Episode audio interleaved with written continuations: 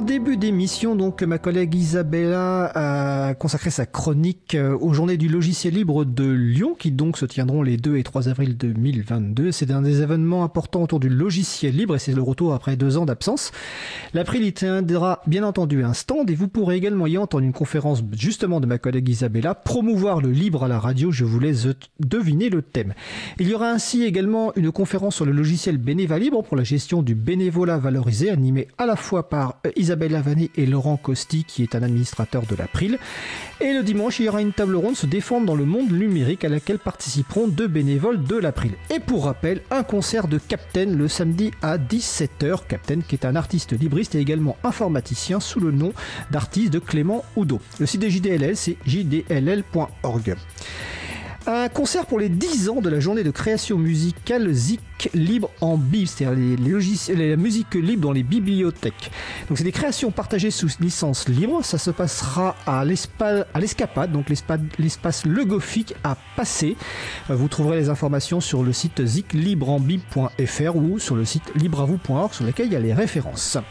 À Paris, ce samedi 2 avril, comme chaque premier samedi du mois de 14h à 18h, des bénévoles passionnés de logiciels libres se retrouvent au carrefour numérique de la Cité des Sciences et de l'Industrie pour une fête d'installation de distribution libre ainsi que des ateliers et des conférences. Entrée libre et gratuite, le site premier-samedi.org.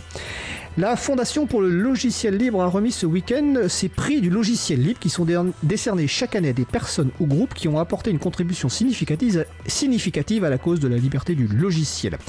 Trois lauréats cette année. Euh, Paul Egert qui a contribué à plusieurs projets, euh, à plusieurs logiciels libres du projet GNU, GNU qui est un projet fondateur du logiciel libre. Un prix également a été remis au projet Secure Repairs, une association de professionnels travaillant dans l'industrie de la sécurité informatique et qui ont pour cause de soutenir le droit de réparer les appareils et les logiciels. Et enfin, Protesilaus Stavro, qui en quelques années est devenu un pilier de la communauté du logiciel libre GNU Emacs grâce à ses articles de blog, ses diffusions en direct, ses conférences et ses contributions au code. GNU Emacs est un éditeur de texte extrêmement personnalisable, extensible et peut faire à peu près tout ce que vous voulez, y compris des choses qui n'ont rien à voir avec un éditeur de texte classique, comme gérer ses courriels, naviguer sur Internet, lire des documents PDF, jouer à des jeux. Euh, j'utilise intensivement GNU Emacs, donc toutes mes félicitations à Protesilaos Stavro et également à Paul Egert et, Egert et à Secure Repairs. Et je vous invite en, pour finir à consulter le site de l'agenda du libre, agendadulibre.org. Vous trouvez des événements en lien avec les logiciels ou la culture libre près de chez vous et notamment les événements qui se organisent dans le cadre de notre initiative Le Libre en Fête. Notre émission se termine. Je remercie les personnes qui ont participé à l'émission du jour. Isabelle Avani, Stéphane Parunakian, Gilles Lehou, François Bessaguet, Luc, aux manettes de la régie aujourd'hui, Étienne Gonu.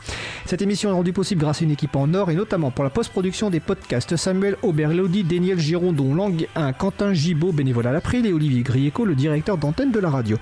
Vous retrouverez sur le site web libravou.org toutes les références utiles ainsi que sur le site de la radio causecommune.fm. Vous pouvez commenter l'émission, donner votre avis sur le contenu, faire des retours pour nous améliorer ou encore des suggestions, et même mettre une note sur 5 étoiles si vous le souhaitez. Il est important pour nous d'avoir des retours, car contrairement par exemple à une conférence, nous n'avons pas un public en face de nous qui peut réagir. Et cela nous ferait chaud au cœur de recevoir des témoignages d'amour de celles et ceux qui nous écoutent. Donc tous vos remarques et questions sont les bienvenues par courriel à l'adresse contact at libravou.org. Nous vous remercions d'avoir écouté l'émission. Si vous avez aimé ces émissions, n'hésitez pas à en parler le plus possible autour de vous et faites connaître également la radio Cause Commune, la voix des possibles.